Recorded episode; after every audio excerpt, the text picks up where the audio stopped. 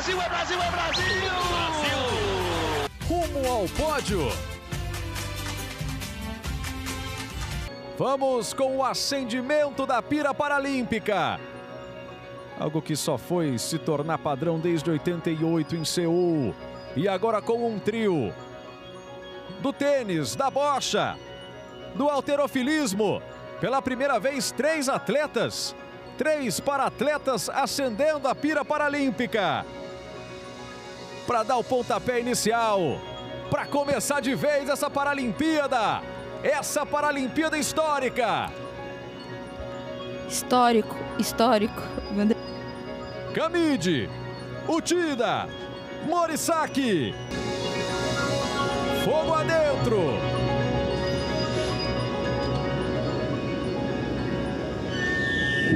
Fogo ao alto. Acesos. Os Jogos Paralímpicos de Tóquio. A 16 edição. Tóquio fazendo história. Recebendo de novo, se aperfeiçoando. Botando fogo no Estádio Olímpico. O fogo que também vai arder na cidade. Vai arder lá na Ponte dos Sonhos, como ardeu durante os Jogos Olímpicos. Para que todo mundo veja a chama olímpica acesa. E é o momento de festa, de celebrar. Com mais de mil fogos de artifício. Iluminando o céu do Japão, iluminando a manhã brasileira nessa terça-feira. 24 de agosto de 2021. O movimento paralímpico renasce no Japão. Renasce em Tóquio e pelos próximos 12 dias será nossa companhia nas noites, manhãs. Saudações paralímpicas! Este é o Rumo ao Pódio, o podcast de esportes olímpicos e a partir de hoje, diariamente, o podcast dos Jogos Paralímpicos aqui na Globo. Vocês ouviram aí a voz de Sérgio Arenilhas na abertura dos Jogos.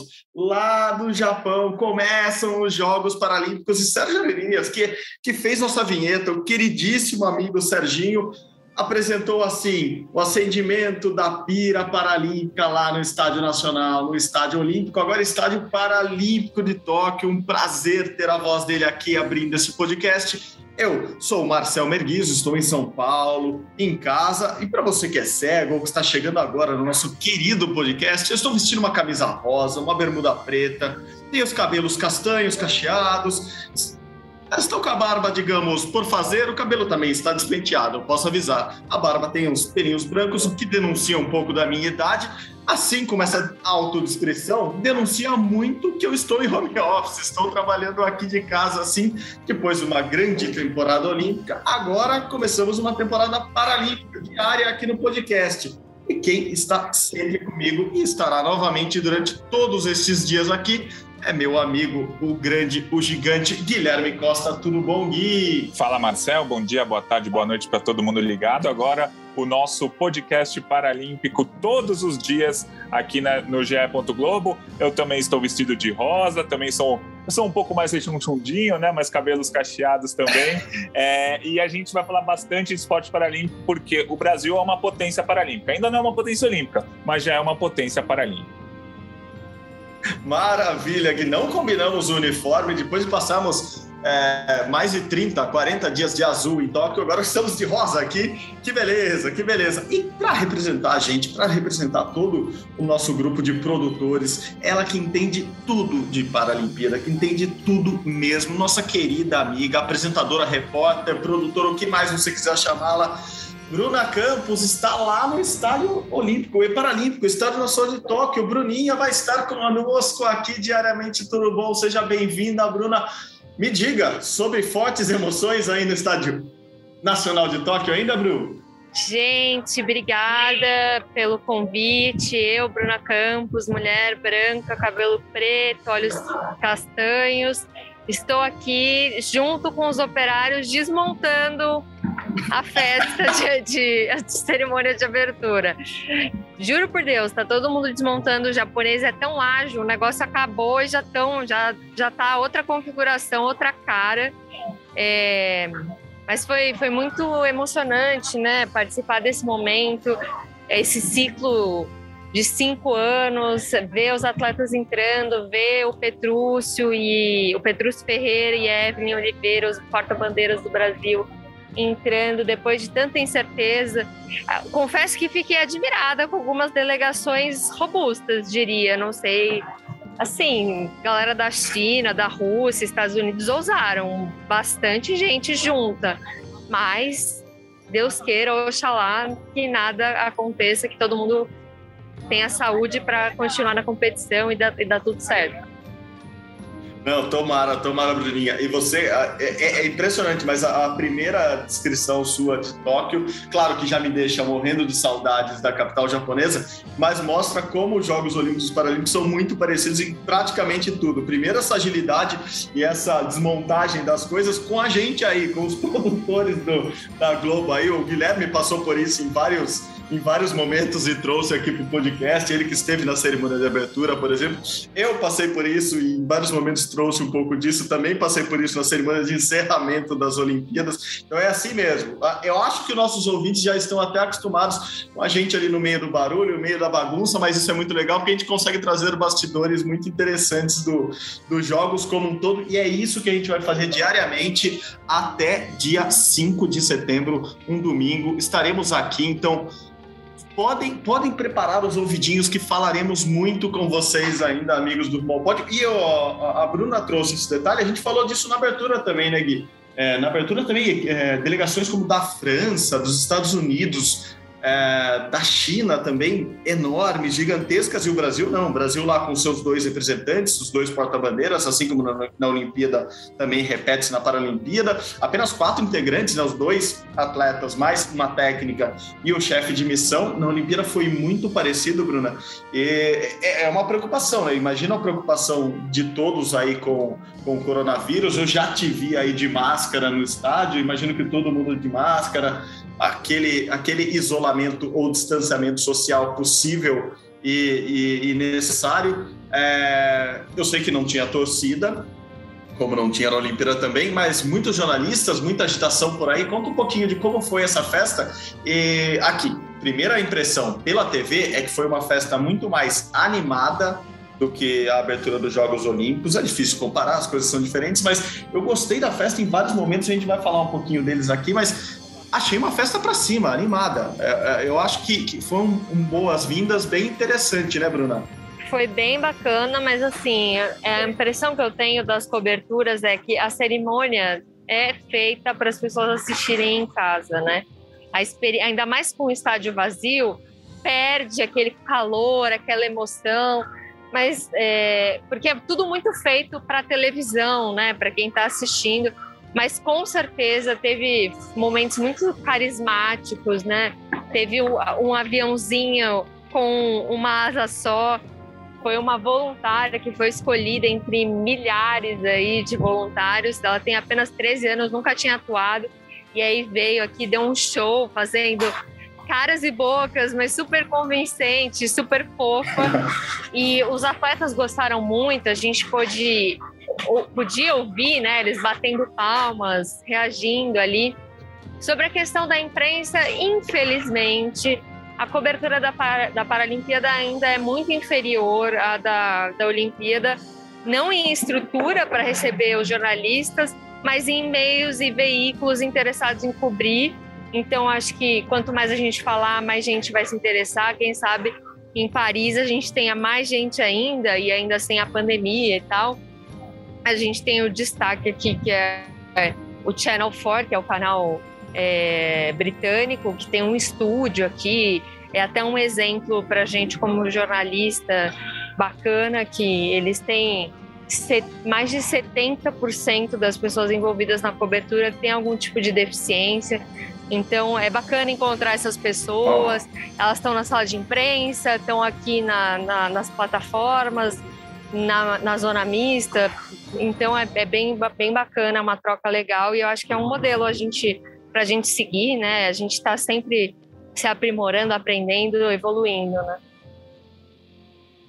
Nossa, maravilhoso. Belo exemplo, bela, belo bastidor aí, Bruna desse, da, da, imprensa britânica, os britânicos que respeitam e muito é, os atletas das Paralimpíadas, assim, respeitam o, a pessoa com deficiência em geral, então a gente já pode ver, quem acompanhou a Olimpíada de Londres já viu muito disso, mas no dia a dia ali eles são, são sim exemplos para o mundo, claro que nada é perfeito, a gente está evoluindo, esse podcast provavelmente errará bastante é, nos próximos dias, mas por isso mesmo temos especialistas como a Bruna e temos e traremos especialistas é, relacionados aos jogos sempre que possível aqui. Gui, eu vou dar eu já, já, já preparo, já estou te preparando para você fazer seu top 3 aí de, de cerimônia de abertura, porque eu fiz o meu aqui rapidamente. É, bom, claro, como a Bruna falou, acho que a, a, a cerimônia é feita para TV. Quando você está no estádio, você vê bem menos na realidade do que, do que veria na televisão. Mas, para mim, a Monoasa, com certeza, o grande destaque, a atriz de 13 anos que, que, que, fez a menina com um avião com uma asa só. Quem não viu, vá atrás das imagens ou dos áudios e, e, e tente acompanhar um pouquinho do que foi a Monoasa. Segundo, eu adoro carnaval, eu sei que vocês dois também.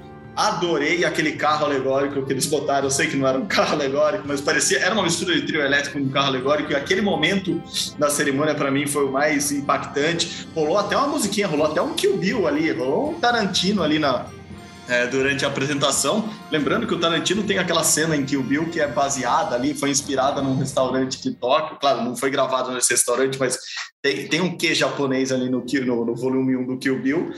É, quem também não assistiu, assista o filme, a gente sempre dá essas dicas aqui. E para finalizar, isso só a gente teve esse privilégio, Bruno, mas eu sei que você é amiga dela. Verônica Hipólito deu um show na TV, deu um show. É impressionante que essa menina tem de carisma e tem de inteligência e se comunica bem. A gente conhece ela muito bem, você conhece ela melhor ainda. Eu, coincidentemente, lembrei disso hoje, encontrei Verônica Hipólito pela última vez no dia da vacinação. Eu estava me vacinando, ela também lá no Centro Paralímpico Brasileiro, no CPB. Então, querida, um abraço dela aqui. Traremos ela para cá. Já já vou botar um áudio dela que já que foi que ela falou antes do, do, do, da cerimônia hoje. Mas, Gui, fale os seus três tops da, da, da, da, cerimônia de abertura hoje, que depois eu vou chamar o áudio da Verônica Potter.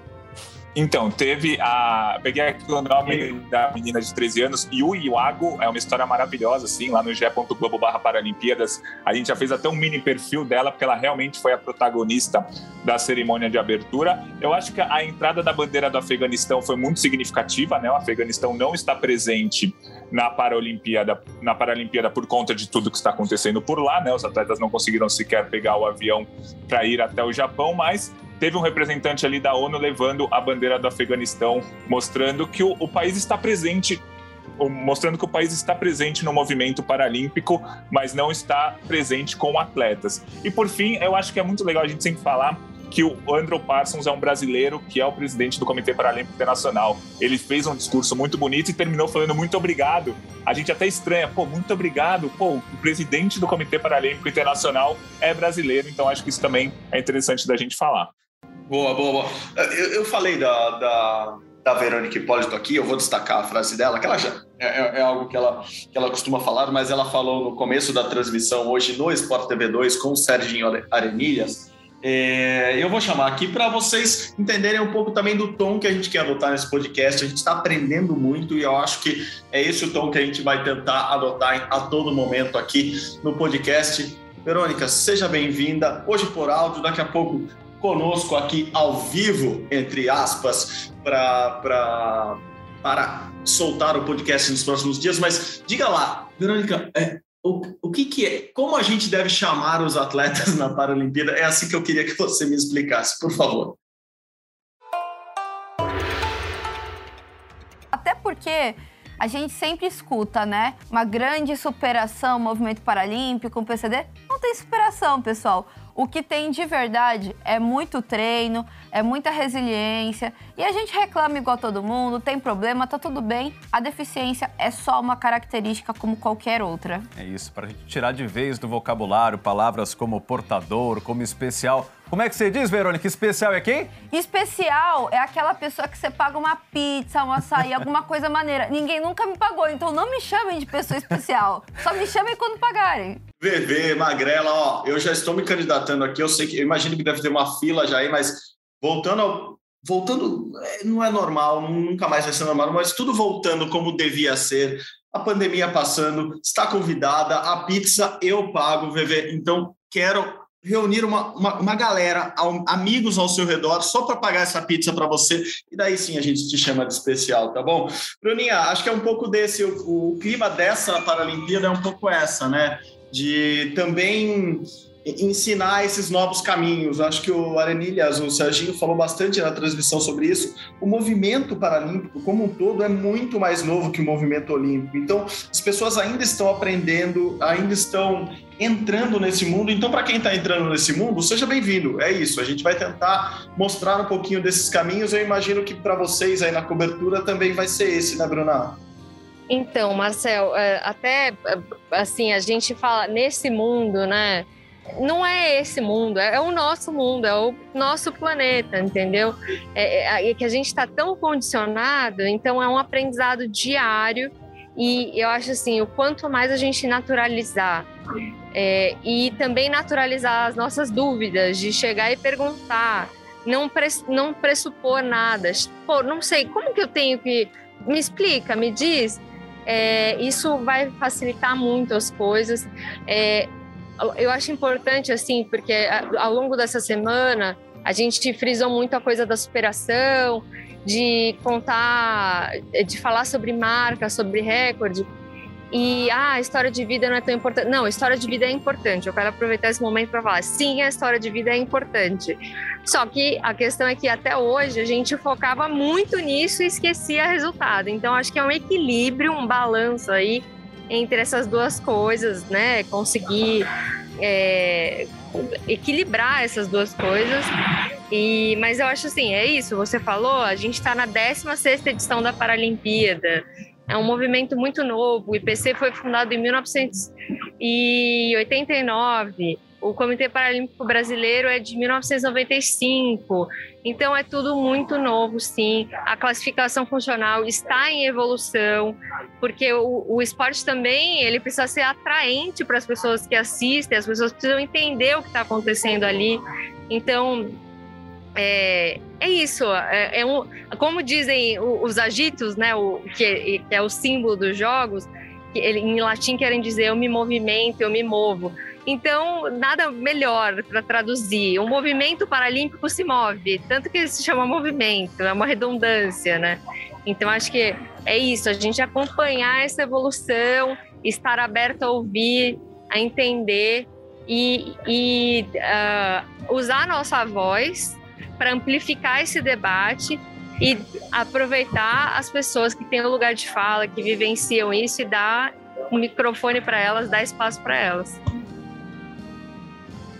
Perfeito, perfeito, Bruninha. Vamos lá, a delegação brasileira será composta por 259 atletas, é a segunda maior delegação lá nos Jogos Paralímpicos de Tóquio, atrás somente dos donos da casa, os japoneses, que tem uma delegação maior. O Brasil só não tem uma delegação da história, porque, obviamente, como aconteceu na Olimpíada, no Rio havia, muito, havia muito mais atletas é, no, no, time brasileiro do que há agora, mas é uma delegação muito grande e muito forte. Acho que é o primeiro assunto importante para tratar com você agora, Gui, é isso. Assim, eu, eu ia chutar o balde, já ia pedir a sua a sua projeção de medalhas, Gui. Tá, tá, na mão já, eu sei que você já sentou com a Bruna, vocês já fizeram um guia bonitão lá pro, pro, pro GE. Globo, já dá para ver os favoritos, mas já dá para ter uma ideia de quantas medalhas o Brasil vai ganhar em Tóquio?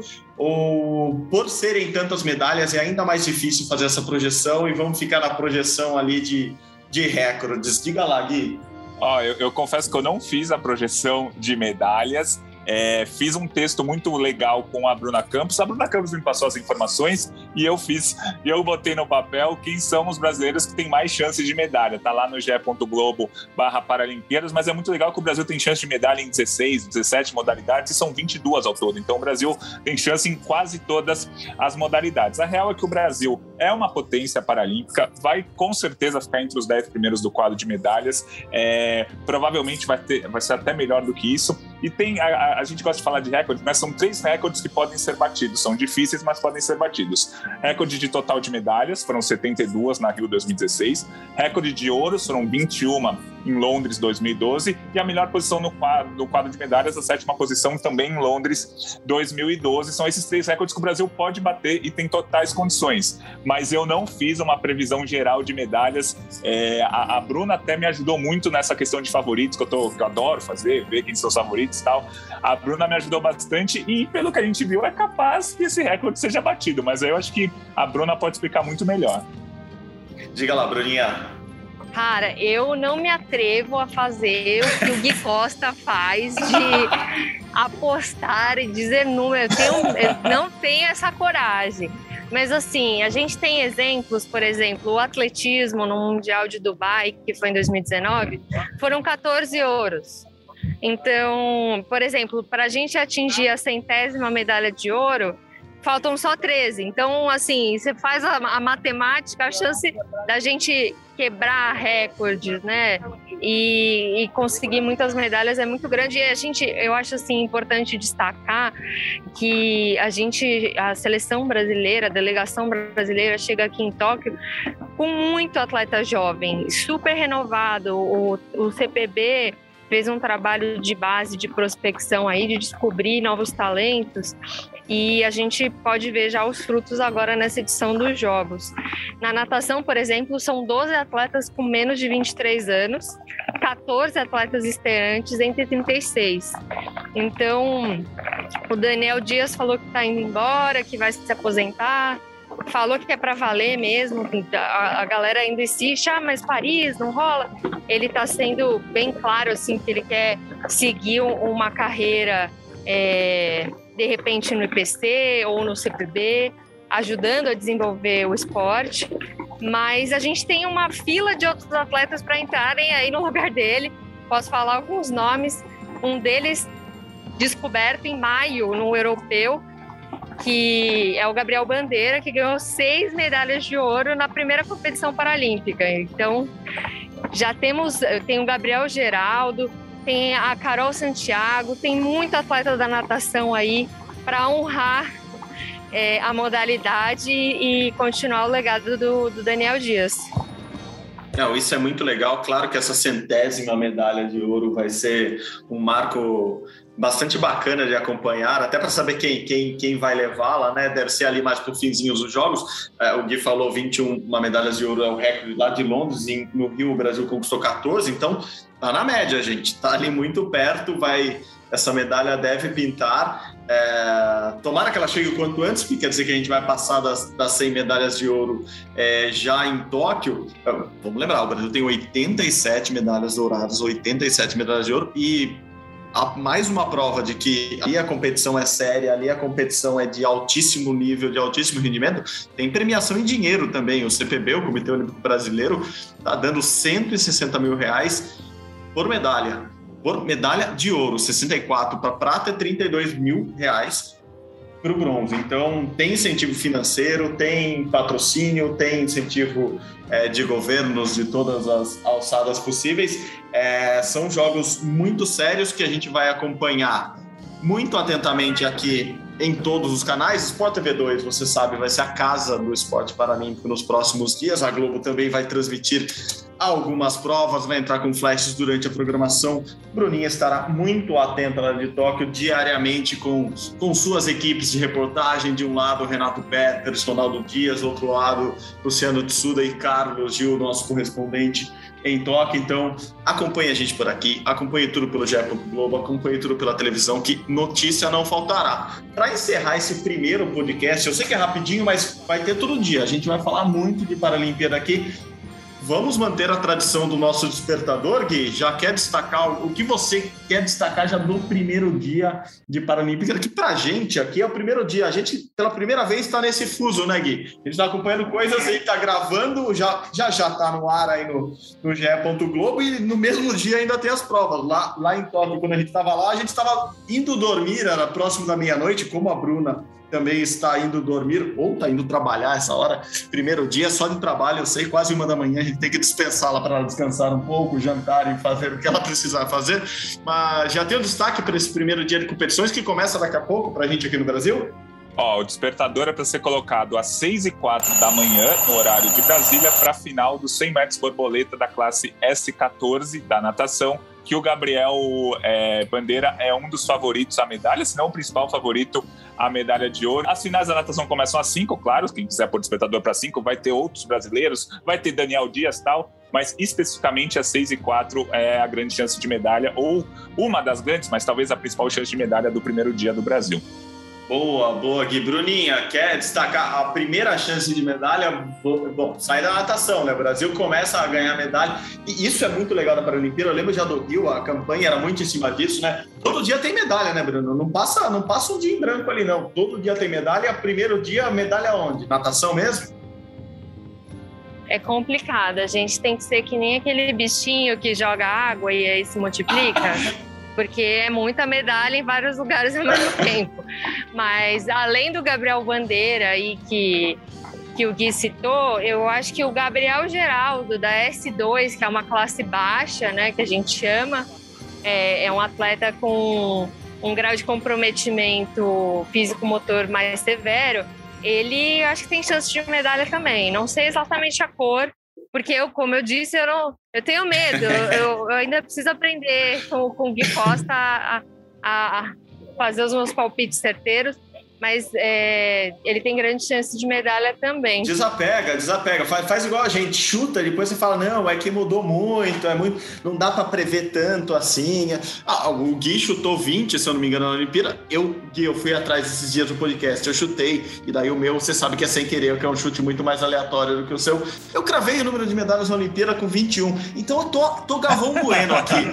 Tô Galvão Bueno, vou chutar, o Brasil vai sair com 70 medalhas vai sair com 14 de ouros de novo, só para bater a centésima primeira medalha de ouro da história. Então, meu chute tá dado. Vocês que lutem amanhã, tragam suas previsões mais calculadas, todas elaboradas. Eu, eu posso chutar, eu apresento e, e eu tô no, no, no, freestyle, como, como dizem nossos, nossos chefes aqui. O Rumal Pod não deixa de ser um, um podcast freestyle diariamente. E para não dizer que eu não, não, deixei o meu despertador também, claro, 5 da manhã estaria acordado vendo a natação, que é tão legal. Cara, no Rio acompanhei muito de perto a natação paralímpica e saí apaixonado das Paralimpíadas pela natação.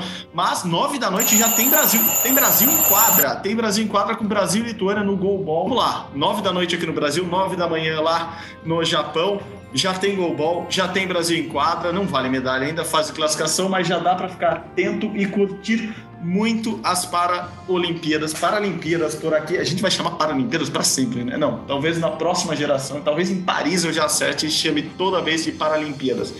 Bruna, vou deixar você descansar um pouquinho. Vou deixar não, porque a gente vai te incomodar bastante, mas vai lá tentar descansar um pouquinho, comer onde for possível. Cuidado por aí, se cuide. Mande um abraço para toda a nossa equipe e bons Jogos Paralímpicos para você, Bruna. Gente, obrigada por tudo. Vou lá comer aquela batatinha frita no quarto, aquela do potinho, sabe? Não pode falar marca, aquela, aquela que a mão não entra, que a mão não cabe lá dentro, que o design não é muito bom.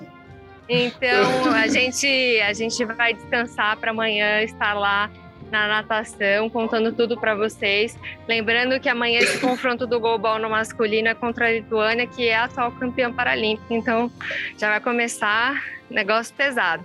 Mas me despeço até porque eu tenho 2% de bateria até amanhã. Arigato, arigato. Arigatou gozaimasu. Tchau, Bruna. Vai carregar as baterias, literalmente. Aproveite as bolachinhas. Bruna, que já percebemos que é adepta da, da alimentação Guilherme Costa. Vai comer muita batatinha no quarto, vai comer muita coisa empacotada. Eu, eu tentava, juro, eu tentava, isso já está me dando saudade, comer um pouquinho de comida japonesa sempre que possível, nem que fosse para ir na Combine, que é aquela loja de conveniência ali na esquina do hotel que a gente podia ir rapidinho e voltar, nem que pegasse o sushizinho empacotado ali, um sushizinho quase que industrial, mas não era industrial, é, para comer no quarto. Então, Bruna, recarrega as baterias, aproveite. Só lembrando, o nome da batatinha a gente não pode falar, mas o nome do bichinho que se multiplica é Gremlins, é do filme Gremlins. Exatamente. Eu lembro, eu lembro porque eu era. Ah, confissões de, de um podcast a essa hora. Eu era apaixonado pelo Gremlins, que era o bonzinho, e eu tinha inclusive um bonequinho dele, então Beijo para todos os amantes de Gremlins. É, adoramos o filme e adorava o bonequinho, que eu já vou lembrar o nome e falo antes do fim desse podcast, enquanto o Gui se despede. Gui, muito obrigado de novo pela parceria, hein? Valeu, é sempre um prazer fazer o Rumo ao Pódio com vocês, sempre um prazer falar com a Bruna sobre esporte paralímpico, porque é muito bom, é muito legal de acompanhar e a gente vai seguir diariamente, claro, trazendo todas as novidades e todas as medalhas do Brasil. E o adorável, a adorável criatura criada no filme de 1984, segundo o, grupo, o Google me ajuda agora, chama Mogwai. Então, um abraço para todos os amantes de Mogwai também. Até amanhã. Saudações paralímpicas para todos. A gente vai encerrando esse Rumo ao Pódio com um prazer enorme de trazer as Paralimpíadas diariamente. Como vocês sabem, o Rumo ao Pódio é uma produção minha, do Guilherme Costa, e agora também de Bruna Campos. A edição deste episódio é de Maurício Mota, a coordenação de Rafael Barros e a gerência de André Amaral. Você encontra o nosso podcast lá na página do GE. Todos os podcasts estão lá, ge.globo barra rumo ao pódio ou no agregador de podcasts da sua preferência. Muito obrigado pela companhia novamente. Até amanhã. Saudações paralímpicas. Arigatou, gozaimashita. Sayonara.